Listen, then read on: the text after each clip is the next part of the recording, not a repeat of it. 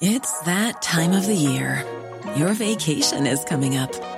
You can already hear the beach waves, feel the warm breeze, relax, and think about work. You really, really want it all to work out while you're away. Monday.com gives you and the team that peace of mind. When all work is on one platform and everyone's in sync, things just flow wherever you are. Tap the banner to go to Monday.com.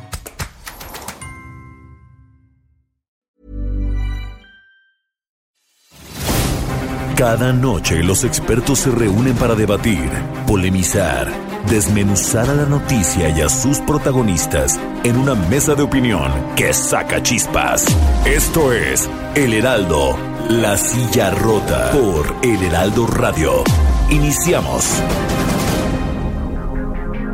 Muy buenas noches, bienvenidas, bienvenidos a esta mesa de opinión del Heraldo de México, La Silla Rota.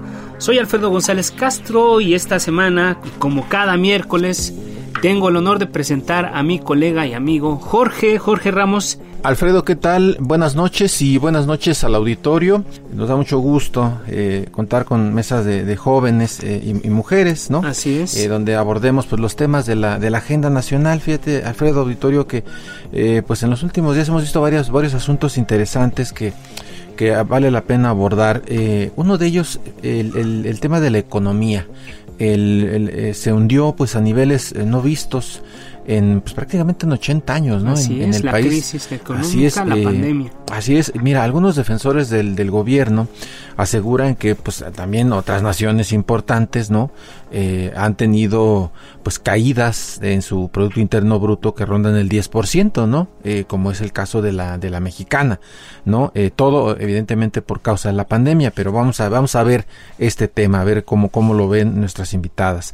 Y, bueno, también hablando ya de este tema del, del COVID, pues estamos ya en los 160 mil muertes por, por COVID-19, el proceso de, de, vacunación se ve, se ve tortuoso, se ve Muy lejano, lejano en, en, el, en el mundo entero estamos viendo como Europa, ¿no? Eh, hay una, un choque ahí muy, muy fuerte eh, entre esas naciones, eh, pues empujando a las, a las farmacéuticas a que privilegien a sus países donde están ellas asentadas. En fin, un asunto interesante.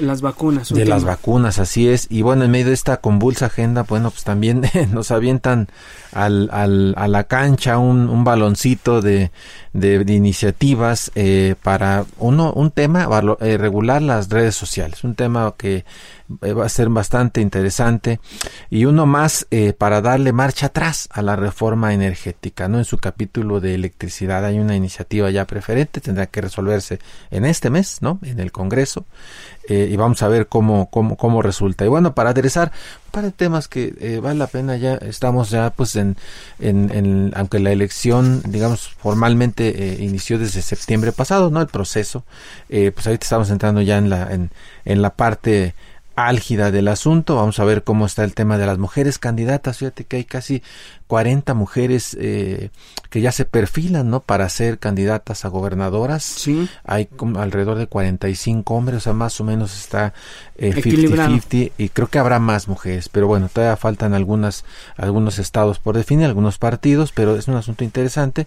Y luego otro tema, eh, siempre ha habido candidatos a diputados, a gobernadores, ¿no? tenemos en, en, Morelos, por ejemplo, ¿no? A, al Temo, ¿no? Cuauhtémoc Blanco. Desde Doña Corcholata. Muy polémico respeto. La corcholata. jugadores de fútbol. Este, bueno, este, Irma Serrano, en fin. O sea, hemos tenido, la verdad es que este, una gran cantidad. Ahora, ahora luchadores. Ahora luchadores, así Pero no luchadores sociales, sino luchadores del pancracio, luchadores protagonistas de la lucha libre también. Así es que ahí. vamos a ver un máscara contra cabellera. A este, ver. a ver, a ver cómo les va. Pero bueno, esos son los temas. Bueno, vamos a tratar de, de, darle orden a este, a esta este, larga lista de, de, de temas, como dices Jorge, y para eso traemos tres voces de jóvenes y mujeres para hablar y debatir de este asunto. Damos la bienvenida nuevamente a Tania Larios, ella es secretaria general del PRI en la Ciudad de México. Tania, gracias por estar con nosotros esta noche. Muchas gracias, Alfredo, Jorge, es un placer estar con ustedes debatiendo con mis compañeras. Bien, también damos, damos la bienvenida a, a Dorenica de Yetano García, ella es diputada de Morena. Diputada, gracias nuevamente por estar con nosotros esta noche. Gracias a ustedes, Alfredo, Jorge, por la invitación al auditorio y sobre todo a mis compañeras con las que debatiremos un ratito. Ahí tenemos pendiente el, enlace con Ana Villagrán, ella es concejal del PAN en la Ciudad de México. Vamos a seguir intentando el contacto, pero mientras, pues vamos a empezar con nuestras dos invitadas, Jorge. Sí, bueno, pues muy rápidamente eh, explicar, eh, pues poner en contexto el, el, tema del desplome del PIB. Eh, durante 2020 la economía en México se contrajo 8.5%. Eh, principalmente por, por, el desplome en la industria eh, del país afectada por la pandemia, de acuerdo con los datos reportados por el INEGI. Y bueno, de esta forma el país se suma, ¿no? A dos, dos años consecutivos de contracción económica, eh, prácticamente pues los que lleva el presidente López Obrador al frente del, del gobierno federal. y bueno, ya lo decíamos, en los últimos por lo menos 40 años que hay un registro pormenorizado. Eh, eh, este, es, este es uno de los, de los peores momentos, creo que quizá el más fuerte fue el de la crisis de 1995. Así es. Eh, y, bueno, lo que comentábamos que el, el, el, Fondo Monetario Internacional, por ejemplo, daba algunos datos, decía que Francia e Inglaterra, por ejemplo, cayeron 9.76, la India cayó 10.29, Italia cayó 10.65. Casi 11, sí. Casi 11%. La pregunta es, ¿lo estamos haciendo requete mal nosotros? Vamos a darle la, la palabra a Tania Lario, secretaria general de PRI en la Ciudad de México. Tania, ¿qué estamos haciendo bien, qué estamos haciendo mal en términos de economía? híjole, yo no encuentro de verdad un argumento para decirles qué está haciendo bien este gobierno.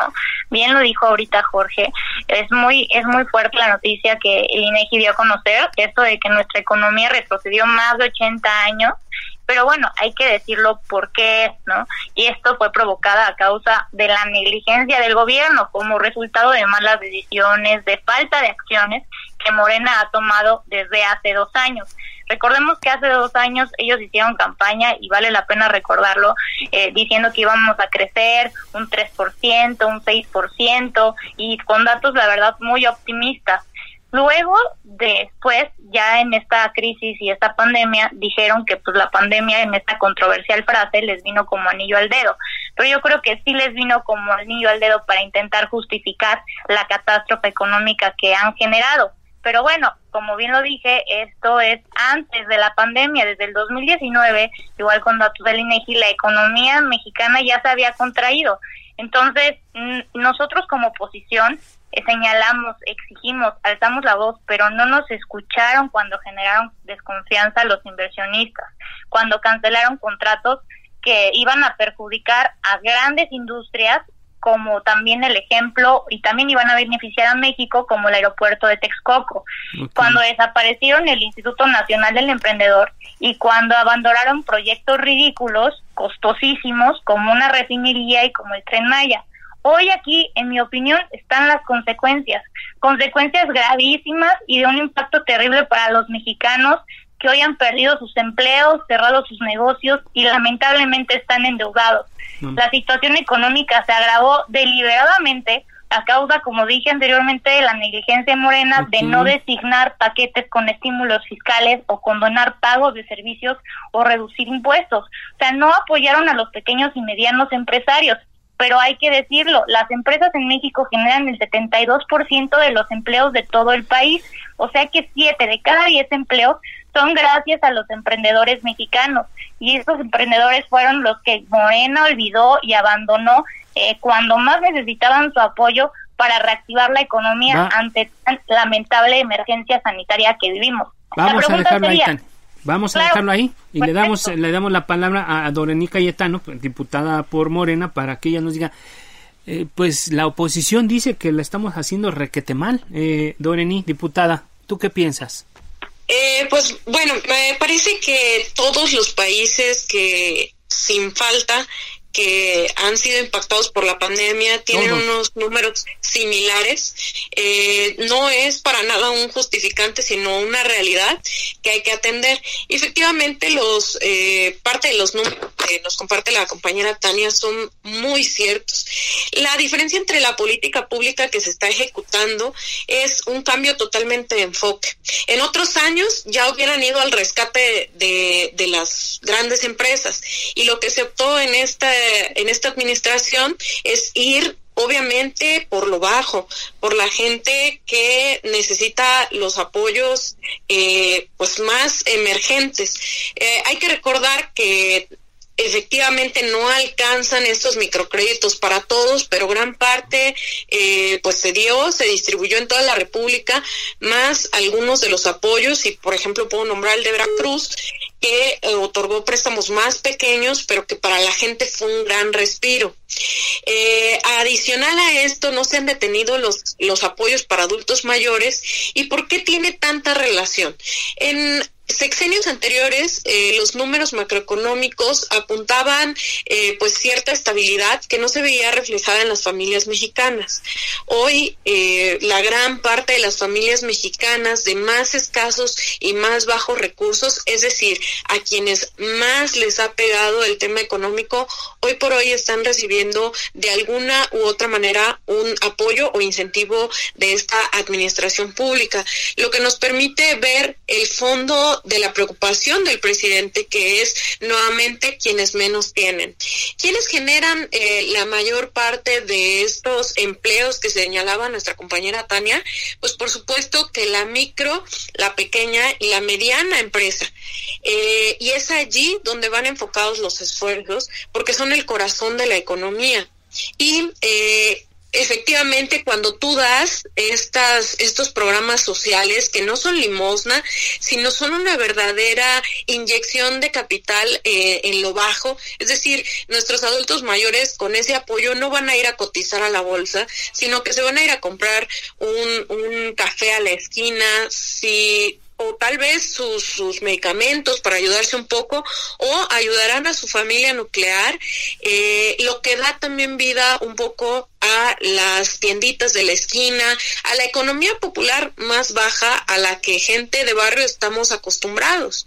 Entonces, Sí, efectivamente, pues en términos macroeconómicos eh, se preveía eh, el que no previera esta situación de que iba a caer en puntos porcentuales es porque, digo, no sé, no, no tienen ningún tipo de conocimiento, es un neófito en el tema, y aunque no lo conocieras, pues es muy fácil vaticinar que eh, pues la recesión económica es mundial y es, son condiciones de todo el mundo. Bueno, pues ahí está, ahí está la postura de la diputada por Morena, Dorení Cayetano. Y bueno, vamos a otro tema. La semana pasada tuvimos en este espacio a tres expertos en, en cuestiones de salud y el diagnóstico fue desolador. Todo empeora en el tema de la pandemia. Estamos en más, como lo decías Jorge, estamos en más de 160 mil muertos y aunque también el resto de las naciones enfrenta problemas para la obtención de vacunas, esto se agrava para México. No hay y solo tenemos promesas de que llegarán. Y bueno, aquí es la pregunta es ¿por qué no ajustar la estrategia que a todas luces está resultando un tanto fallida y, no le estamos pegando al clavo, los pronósticos no se están cumpliendo? Eh, ¿Por qué no arrancamos con Tania Larios? Eh, un, comentario breve para, para que la, eh, sea más dinámica la conversación si no disponen de otra cosa. Gracias, Tania.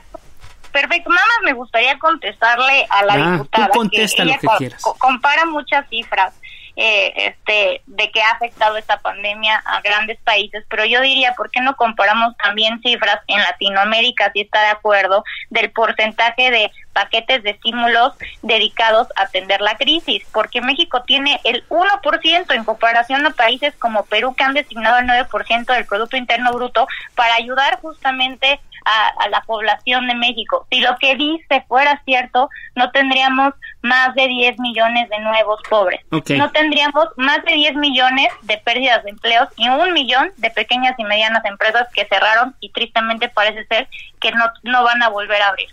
Okay. Pero volviendo al tema que dices, eh, pues la verdad la situación es, es muy preocupante. Yo le preguntaría a la diputada por qué ellos no hacen un punto de acuerdo, un exhorto para rectificar la estrategia fallida de vacunación. Somos el tercer país con más muertes por coronavirus en el mundo, casi cuadruplicamos el escenario catastrófico de Hugo López Gatel. Es impensable que bajo este escenario la vacunación se esté puesto a merced de los servidores de la nación en vez de las y los enfermeros cuando también tenemos el primer lugar en el mundo de personas eh, del sector salud salud, salud que han fallecido. Entonces, ¿por qué no cambiar este esquema que han venido manejando? Porque si nos esperamos al 20% de la población que esperan vacunar con un promedio aproximado de 4.000 dosis diarias de vacunas, tendríamos que esperar al 2036 apenas para el 20%. Así es, gracias, Tania. Doreni, adelante, creo que este, te echaron la pelotita en los dos temas. Sí, claro, y para eso estamos. Obviamente esto es eh, enriquecer nuestros puntos de vista y sobre todo no para nosotras dos, que ya tenemos muy clara nuestra postura, sino para el, amable auditorio. Eh, es es eh, muy cierto el lamentable tema de la pérdida de vidas humanas. Yo creo que es lo que más vamos a sentir. Eh, yo lamento mucho que el tema últimamente se haya tomado como botín político, porque yo al menos he perdido gente eh, cercana, la esposa de mi tío, que llevaban muchos años de casados, falleció, y yo debo decir con toda la, con todo lo que pesa esta situación, que a México, como ya lo hemos dicho, nos agarra muy mal parados esta pandemia, a diferencia de otros países, incluso de Latinoamérica, pues porque obviamente tenemos comorbilidades muy marcadas, como ya lo conocemos. Incluso tenemos primeros lugares en obesidad infantil. Esto quiere decir que ni nuestra niñez está a salvo. Evidentemente, pues ya sabemos que, que el COVID no es tan agresivo y solo se han detectado muy pocos casos en los infantes. Sin embargo, eh, todas las comorbilidades que ostentan en México pues han no han servido de freno para esta pandemia. Y cuando eh, la estrategia es eh, evidentemente el distanciamiento social que se ha aplicado en todo el mundo en todo el mundo no hay un, un país que no haya aplicado el distanciamiento social eh, pues evidentemente que la economía va a sufrir y tenemos que hacer un balance pues muy muy preciso para saber ver eh, pues qué tiene que ir primero. La salud, que es lo que se intenta ponderar, y equilibrar entre no cerrar al 100% nuestros medios de supervivencia, que son pues la economía, los restaurantes. Ustedes saben que, por ejemplo, aquí en Ciudad de México, eh, pues había aglomeraciones, no se había decidido a cerrar y cuando se cierra hay una manifestación totalmente legítima, pues porque obviamente restauranteros que dan empleo también a, a jóvenes, eh, obviamente a, meseros, pues también tienen la necesidad de seguir manteniéndolos. Entonces, es una línea muy delgada que en todos los países se está tratando de, de, hacer una suerte de estire y afloje porque es necesario mantener ambas. El distanciamiento social, es lo más importante, pero también debo destacar una cosa. El uso obligatorio del cubrebocas ha demostrado ser una política, uno que no alcanza para las cientos de familias que están en condiciones precarizadas, ¿no? En esta administración desde hace más de un sexenio que si tú les pones a comprar diariamente más de 50 pesos en cubrebocas, no, no tiene para comer pues no es sostenible. Entonces, ¿qué es lo que tienes que hacer? Pues no puedes eh, utilizar políticas autoritarias como en algunos gobiernos de la oposición, donde hay incluso muertos, porque la policía o los cuerpos policíacos han eh, pues abusado de esta política de, de si no traes cubrebocas, pues te violento es, es una línea muy delgada y hay que entender el panorama en el que venimos. Obviamente, las personas que estamos afrontando esta pandemia no nos formamos en este sexenio. Es decir, estamos afrontando esta pandemia resultado de varios sexenios en donde no se aplicó una política de salud preventiva porque pues ahora ya hay que atender pues todo el tabaquismo, que también tenemos altos números, que también tenemos obesidad mórbida, que también tenemos diabetes, etcétera, etcétera. ¿No? Eh, eso sería como de entrada. Quizá, quizá valer la, la pregunta concreta y sin rodeos. ¿No propondrías un cambio de estrategia?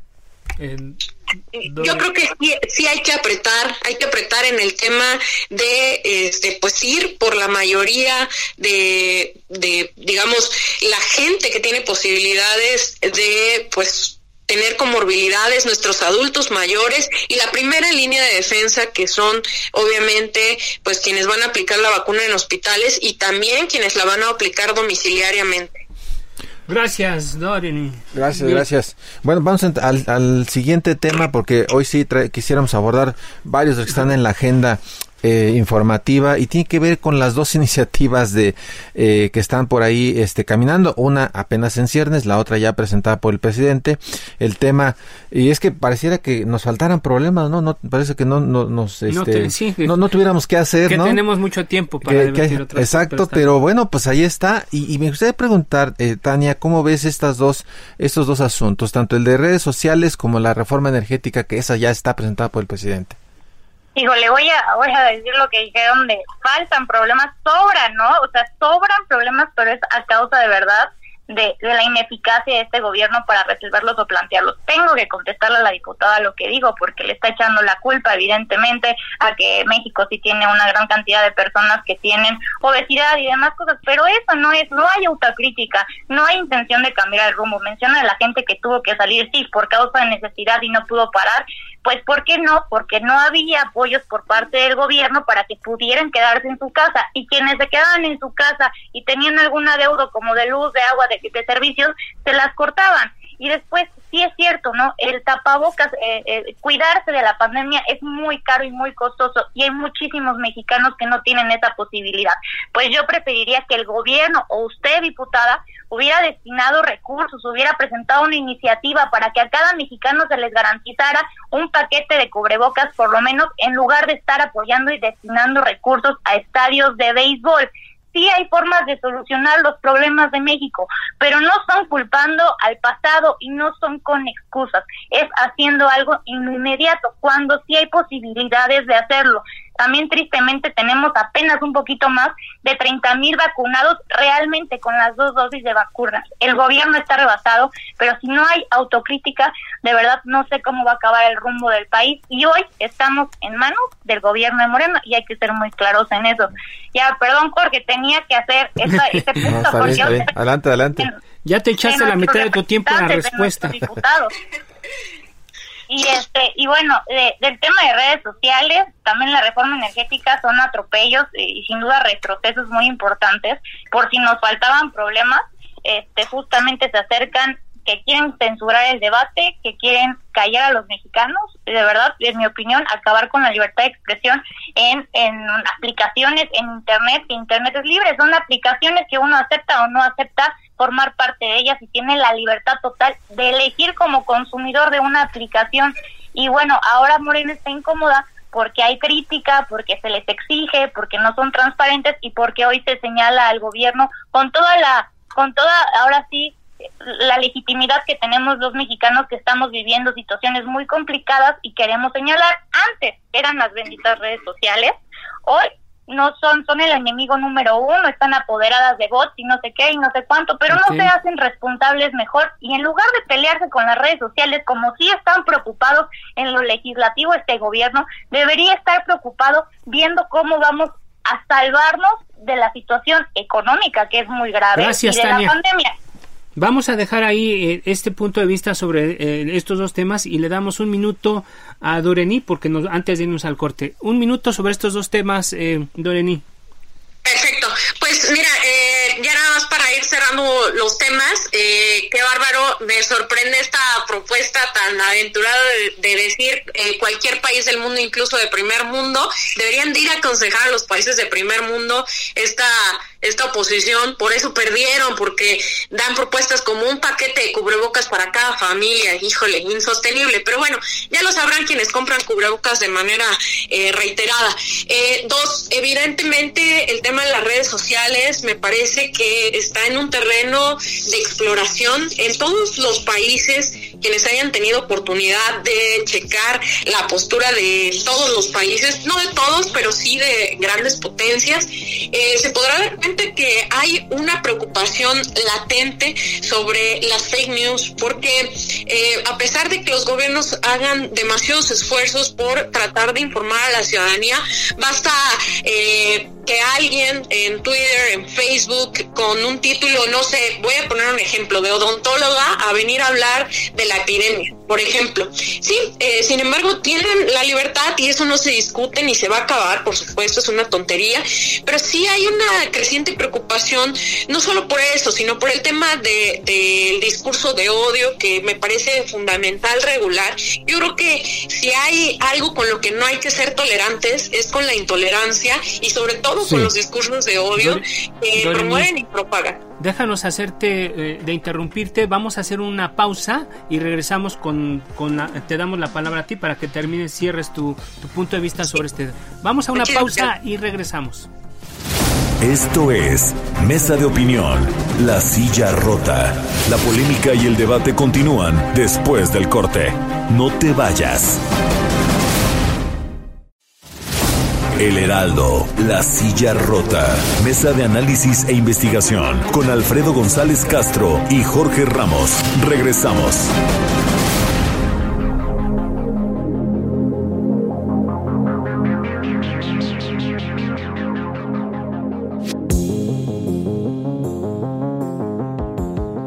Jorge, amigos del, auditorio, temas muy importantes con, con, dos invitadas especiales. Está con nosotros nuevamente, le damos la bienvenida a Doreni Cayetano García, y es diputada federal por Morena, y Tania Lario, secretaria general del PRI en la Ciudad de México. Así es, muchísimas gracias ambas. Quedó pendiente tu comentario, eh, Doreni, sobre el tema que estaba haciendo de las redes sociales. Sí, y entonces, pues reiterar que sí, efectivamente es una preocupación a nivel internacional acerca de pues eh, el uso que se le da eh, sin responsabilidad a las redes sociales. Eh, pero no, no vamos a lo simple, no hay que ser simplistas en este tema. evidentemente, cuando hablo del uso responsable no me refiero a que solo lo usemos pues para contenido académico o, o, eso. Sin embargo, sí hemos visto con mucha preocupación que mucha gente ha usado estas redes sociales para desinformar, para este, fomentar discursos de odio. Hay que, hay que decir que hay gente eh, que en, en, Facebook, en Twitter sobre todo, ha promovido discursos antivacunas. Imagínense lo peligroso que es que pues te vayan siguiendo en esas redes sociales, que tienes evidentemente cierto rango de influencia y que tú puedas propagar con toda la libertad ese tipo de temas. Pero no paramos ahí, eh, aunque hemos hecho esfuerzos desde la Cámara de Diputados para regular el tema de violencia digital, hoy por hoy sigue pasando. Y nadie puede hacer nada porque pues en nombre de la libertad de expresión me parece que sí, evidentemente nunca hay que ir tendientes a, erradicar la, libertad de expresión, pero sí a, darnos herramientas para poder eh, frenar la infodemia, que es de lo que más se padece últimamente, eh, y sobre todo cuando sean cuestiones vitales como este que les acabo de mencionar y citar, que es el de no se ponga la vacuna porque quién sabe qué tiene, ¿no? Es un tema que creo va a dar mucho, mucho, aunque no sabemos si necesario y necesario en, un momento de crisis tan profunda como el que estamos viviendo ahora en México y en el mundo. Pero en fin, vamos a otro tema, Jorge. Ahí, ahí tienes tú eh, el, siguiente. Vamos al siguiente asunto eh, que creo que es importante. Y bueno, pues en un hecho inédito, eh, en una elección intermedia en el país, partidos políticos y coaliciones electorales postularán a por lo menos 40. Yo creo que van a ser más mujeres como candidatas a alguna de las 15 gubernaturas en disputa. hasta ahorita hay alrededor también de 45 hombres, o sea que está más o menos 50-50. Colima Querétaro, Tlaxcala y Zacatecas, por ejemplo, son las entidades que tienen más mujeres candidatas, ¿no?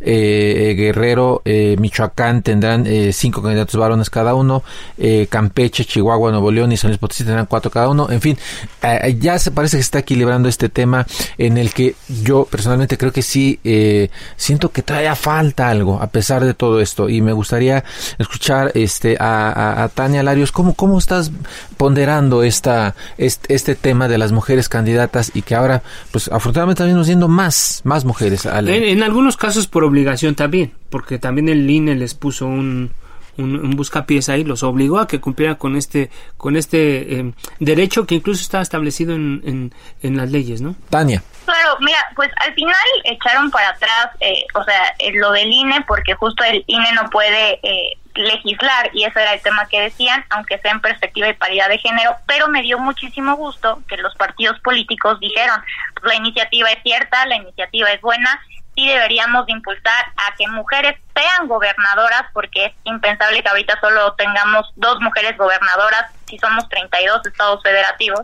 Entonces, sí se está viendo esta parte de parte de los partidos políticos de decir, hay mujeres valiosas, solo falta ponerlas en las oportunidades para que podamos igual y con esta paridad de género encontrar un país más justo y equitativo con las demandas y con las complejidades que hoy vivimos las mujeres. Entonces creo que estas iniciativas son buenas. En el sexenio de Enrique Peña Nieto fue cuando se hizo constitucional el 50% de candidaturas a las mujeres, por lo menos en las cámaras, y gracias a eso hoy tenemos la paridad de género en esta legislatura y tenemos compañeras diputadas jóvenes, como en el caso de Doresni, que me da muchísimo gusto porque es a lo que había que este, esperar.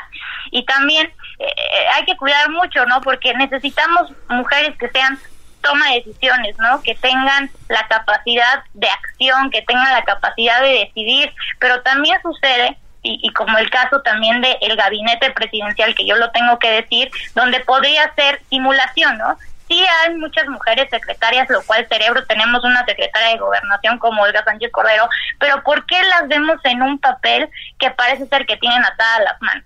Ella llega todas las mañaneras, ahorita que nuestro presidente está en resguardo por el COVID, pero llega con un discurso, no se sale del discurso y ese tipo de cosas a mí como mujer señalan una alerta, porque también las demás mujeres secretarias no tienen muy poca capacidad de acción, casi nunca las vemos salir a hablar tomar la agenda. Y a mi parecer, esos son de los vicios que tenemos que erradicar y que tenemos que combatir. Doreni, ¿tú qué opinas de pues, muchas mujeres participando, muchas candidatas? ¿Qué lectura le das a esto, Doreni? Pues eh, fundamentalmente me parece que ahora eh, incluso se va ampliando la oferta de formación. Es muy importante porque eh, han sido radica, pues efectivas las medidas eh, de paridad, es decir, ya hay postulaciones de mujeres, de compañeras eh, para los puestos de elección popular y varias, y no solo de elección popular, sino que hay que recordar que el presidente, sin estar obligado, nombró un gabinete paritario ¿Esto qué nos quiere decir? Que evidentemente, eh, pues sí, se debe y es en atención a la gran capacidad de las compañeras que están en el gabinete, pero pasa obviamente por la decisión del presidente que quiso y quiere integrar esta visión paritaria. Y ojo, no están en, en secretarías menores, sino debo eh, señalarlo porque a mí me da mucho orgullo ella, nuestra secretaria de Energía, que incluso ha estado pues ustedes saben en negociaciones internacionales y que incluso la oposición cuando es hora de mostrar unidad, de salir juntos a respaldar a una gran mujer que es de las únicas o de las sí de las únicas que está en las mesas de negociaciones tradicionalmente pensadas para hombres en políticas eh, internacionales referentes a la negociación del petróleo salen a atacar eh, y en realidad es, es a nosotras como mujeres, como militantes también de nuestro instituto político, Imagínense qué orgullo hasta dónde podemos aspirar a ir a cambiar las reglas, no solo en el país, sino en el mundo, y no las reglas eh, no solo en el tema de negociación, sino en el tema de la visión de que nosotras somos igualmente capaces y que estamos al, al uno por uno en estas mesas de negociación. ¿México está preparado para que una mujer llegue a la presidencia y ves a alguien en este momento que tuviera esa posibilidad? Claro que sí, yo veo este grandes perfiles, eh, sobre todo nombres. Eh, se dice el pecado, no el pecador, pero sí, por supuesto. En este caso sí, pecadora, pues este, total. Oye, eso va a quedar acá entre nos, no va a salir de, de, la de las frecuencias de, del Heraldo Radio. Ustedes eh, siempre los celebro porque tienen un, tenemos aquí un montón de audiencia que nos está escuchando y, y repito, el perfil como el de nuestra secretaria Rocío Nale es uno de los mejores y más destacados en la política mexicana. Y miren eh, que ella fue coordinadora de, de, la primera bancada de Morena en la anterior legislatura. Y tuve el, honor de conocerla de cerca, de conocer su liderazgo. Y a todos eh, quienes colaborábamos ahí nos traía marcando el paso porque tiene sobre todo muy clara la visión y, sabe cómo hacer las cosas. Pero no hay que olvidar también a nuestra compañera jefa de gobierno que, bueno, a pesar de que todo se desarrolla aquí en la Ciudad de México, pues ha, ha ido avanzando poco a poco a pesar de la situación de la pandemia. Entonces, eh, y, y, digo, obviamente por mencionar a las de mi instituto político, pero en otros partidos hay perfiles muy interesantes que van a dar la batalla y es de celebrarse. Y por eso es que... A ver, como a quienes ves dando la batalla, digo, ya que andas ahí. no, y por ejemplo, una de las, eh, la única gobernadora que había en la CONAGO hace dos años, pues era, era mujer, era eh, Pavlovich, Claudia. Entonces, eh, vamos avanzando, obviamente no es de nuestra expresión política, pero tal vez tengamos ya que ir apuntando quizá que el próximo sexenio una mujer gobierne Veracruz, uno de los estados más importantes, no solo la capital que ya ha tenido jefas de gobierno, sino también otros estados importantes, pues habría que que ir trabajando en ese sentido, pero algo más importante es que la oferta de formación va a ir ampliándose y entonces se va a convertir eh, y se está convirtiendo en que no solamente es una cuota, sino que las mujeres nos están dando la oportunidad porque estamos formadas, porque sabemos tomar decisiones y porque nos dan responsabilidades y no solamente es eh, ve y párate ahí. A veces es difícil porque al menos a mí me ha pasado eh, que soy la única mujer en la mesa de puros caballeros en este mundo tradicionalmente pensado para los hombres. Así es, así. Gracias, oye, ¿y ¿Por qué no le pedimos a Tania que, digo, para que no, no se quede, a ver también, ¿a quiénes mencionarías como tus, tus, tus prospectos? Yo creo que, eh, mira, por lo menos puedo decirte que va a haber una gran gobernadora en Zacatecas que es Claudia Naya, es una mujer muy talentosa en el Senado, muy comprometida, muy responsable que ahora va por la eh, coalición Va por México en Zacatecas y mujeres como ella que están creciendo. Creo que este es el momento para que las mujeres crezcan, para que las mujeres tengan los espacios que siempre debieron de haber tenido y porque si en un momento de llegado ahorita tenemos cuotas, ¿no? Porque hemos vivido una discriminación sistemática ahora sí que en el sistema político mexicano donde antes solo había espacio para hombres. Entonces las mujeres han tenido que hacerlo constitucional para que no nos quiten este, el lugar eh, de participación política para que esté garantizado, pero más bien yo me preguntaría quiénes son las mujeres hoy que están transformando la política, que están tomando estos espacios, que están haciendo un gran papel. Y yo creo que hay muchos casos también. Está la, la diputada Cintia en la Ciudad de México que ha alzado la voz fuertemente. Y eso es lo que necesitamos, que las mujeres salgan a alzar la voz. Cintia López Castro, ¿verdad? Como, como floreros y que las mujeres hasta del gabinete tengamos que ver su liderazgo y no solo sean la sombra hoy por hoy de un solo hombre que todos sabemos quién es. Gracias, Tania. Y, a propósito, bueno, ya, ya hablaban aquí en la mesa de cuotas, de, de género y de todo esto, pero pero hay una verdad eh, importante que es que esta va a ser la elección más grande de la historia en México. Y casi 21 mil cargos. Se ha convertido en un lugar común decir esto, 22 mil cargos, por ahí está. Entonces, si nosotros hacíamos un ejercicio en, en la redacción, 21 mil cargos por cuántos partidos, o sea, yo creo que mínimo por cada cargo va a haber tres aspirantes. Sí, claro. Si lo multiplicas, o sea, estamos hablando casi de 100 mil candidatos. 100 mil candidatos, sí, sí, candidatos. por lo menos, ¿eh? ¿Y por qué traigo este tema a colación, Jorge, amigos del auditorio? Porque cuando vemos la lista precisamente de, de, los que de los postulantes a estos cargos de elección popular, entonces nos encontramos a luchadores de a, protagonistas de la lucha libre, no de la lucha social necesariamente, actrices, cantantes, em, em, eh, futbolistas, deportistas y y da la, da la, la impresión que, que, que, como en lamentablemente también el caso de las mujeres, a veces los partidos solamente los, los, los cachan para cumplir con el número, con la cuota de candidatos. No sé, no sé si la lectura que yo tenga sea correcta o no, pero a mí me parece que solamente lo hacen por eso. Y para el marketing político. Para el marketing y además este, porque cuando aparezcan en la boleta, ya lo dijo el instituto, pues van a tener que quitarse la máscara. Vamos a ver si los luchadores de Pancracio hacen eso. ¿Qué opinas tú, eh, Doreni, de este, de este fenómeno? Eh, sí, por supuesto, me parece que mm, hay, hay mucho revuelo por... ¿No hay cuadros en los partidos o qué pasa? Yo creo que sí falta.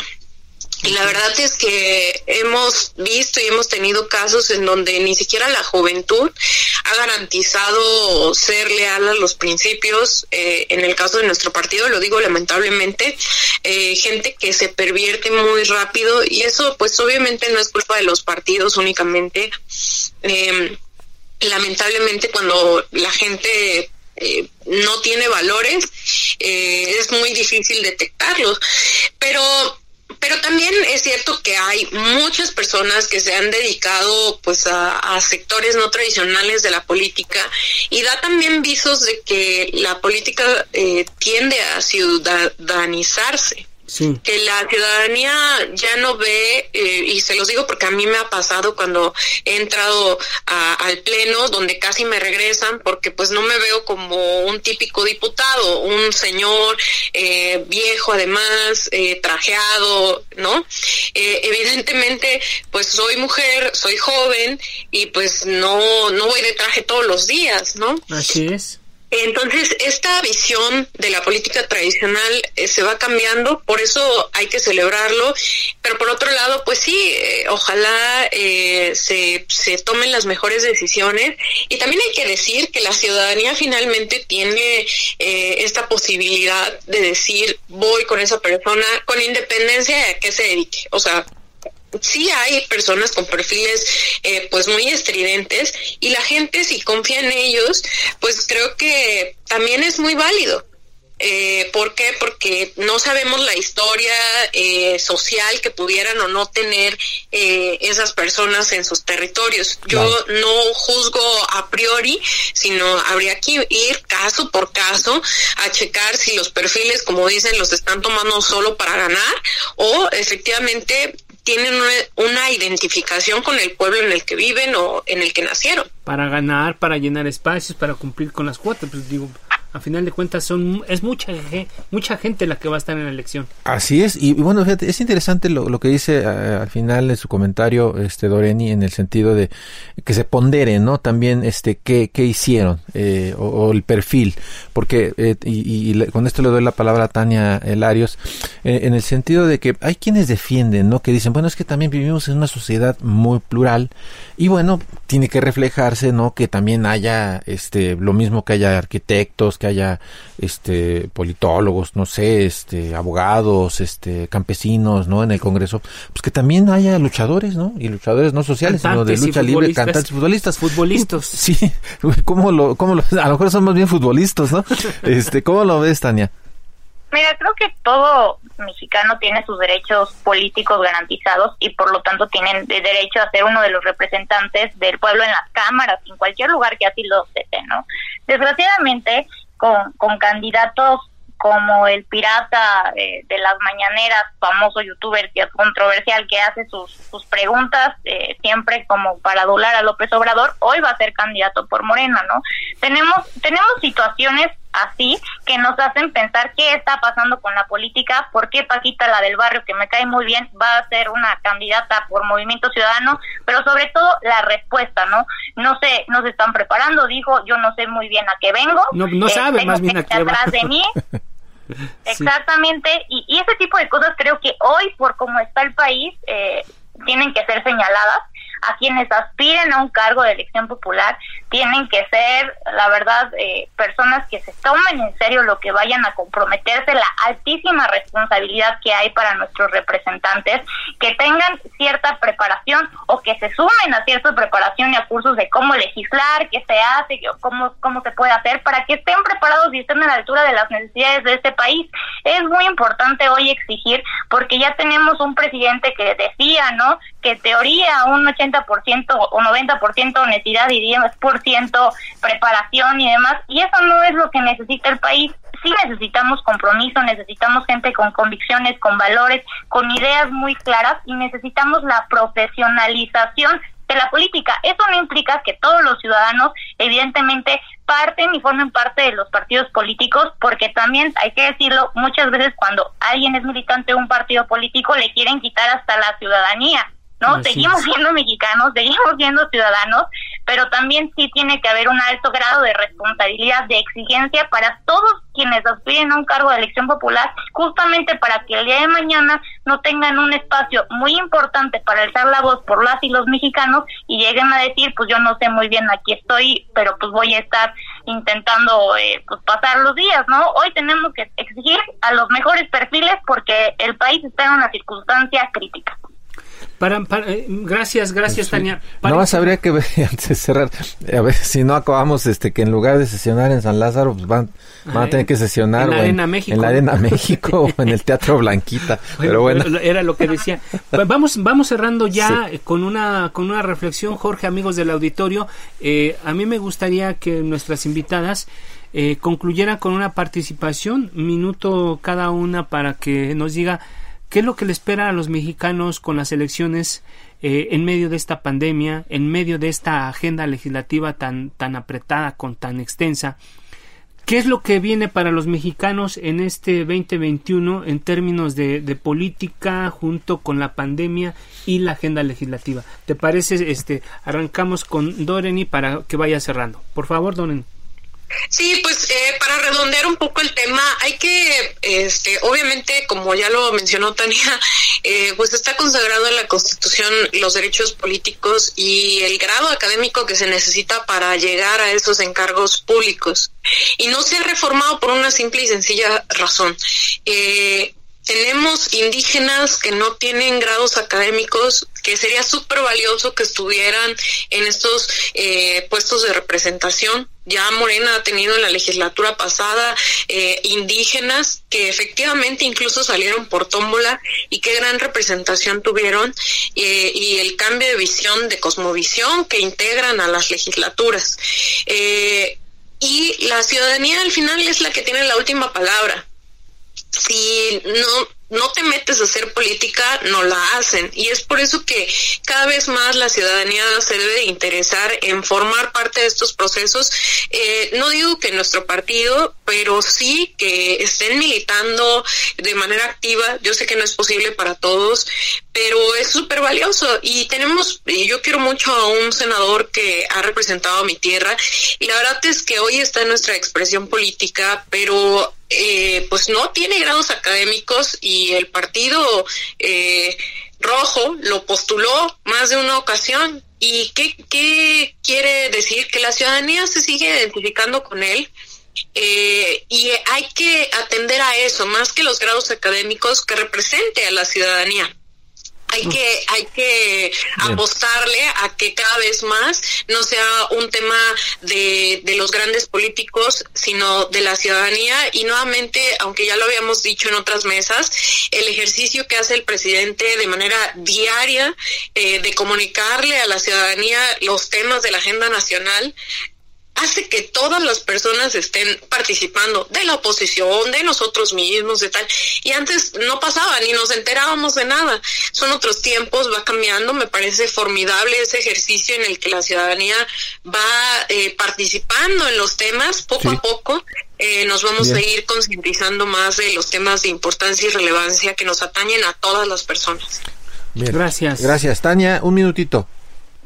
Y bueno, eh, creo que que es muy importante hoy tomar la responsabilidad que también está en la ciudadanía, que obviamente está en quienes hacen política, pero participar, informarse y, y tomarnos un minuto como, como mexicanos para proponer, para evaluar y pensar a dónde queremos ir en las próximas elecciones del 6 de junio. Creo que lo primero que necesitamos decirle a todas y a todos los que nos están escuchando es que por favor salgan a votar, salgan a ejercer su derecho, porque necesitamos hoy que los ciudadanos salgan a expresar el sentido de su voto, qué México quieren, si quieren a Morena, si quieren al PRI, si quieren al PAN, quien quieren a quien quieren, pero participen. Hace mucho falta eso, me preocupa el tema de que las elecciones intermedias, a veces evidentemente mucha gente no va a votar, pero creo que la apatía eh, ya la dejamos atrás. Hoy, para bien o para mal, tenemos una ciudadanía politizada, una ciudadanía que demanda, que exige, que está informada, que está preocupada y creo que con eso podemos enfocarnos al México que queremos construir y que lo debemos de construir juntos y de la mano, ¿no? No son solo debates estériles, tenemos que enfocarnos en lo que es prioridad, ¿no? Que es en proponer, no es en echar culpas, sino en solucionar las complejidades que vivimos hoy. Pero de verdad les agradezco mucho a ustedes su espacio, a nuestra compañera Doretnik, y creo que el chiste es avanzar como país, que necesitamos estar unidos más que nunca. Muchas gracias, Tania. Pues ya llegamos al, al, fin de, esta, al final de esta mesa de opinión. Eh, Jorge, amigos del auditorio. Así es, muchísimas gracias a nuestras invitadas y bueno, por supuesto, eh, como Carlos para los siguientes programas, ¿no? Martes, miércoles. Así es. Sí, eh, los invitamos a que a que nos escuchen el próximo martes en la mesa de opinión a fuego lento, igual a las 10 de la noche y el próximo miércoles los esperamos nuevamente en este espacio para que nos ayude a reflexionar, nos escriba, nos, nos llame. Eh, agradecemos también a quienes hacen posible este espacio. Isaías Robles en la información, Orlando Oliveros en la producción y Manuel Soto en los controles técnicos. Nos vamos, Jorge. Nos vamos, no se les olvide ser felices y usen cubrebocas. La polémica por hoy ha terminado. Te espera el próximo jueves para que, junto con los expertos, analicemos la noticia y a sus protagonistas. Esto fue El Heraldo, la silla rota. Por El Heraldo Radio, con la H que sí suena. Hasta entonces.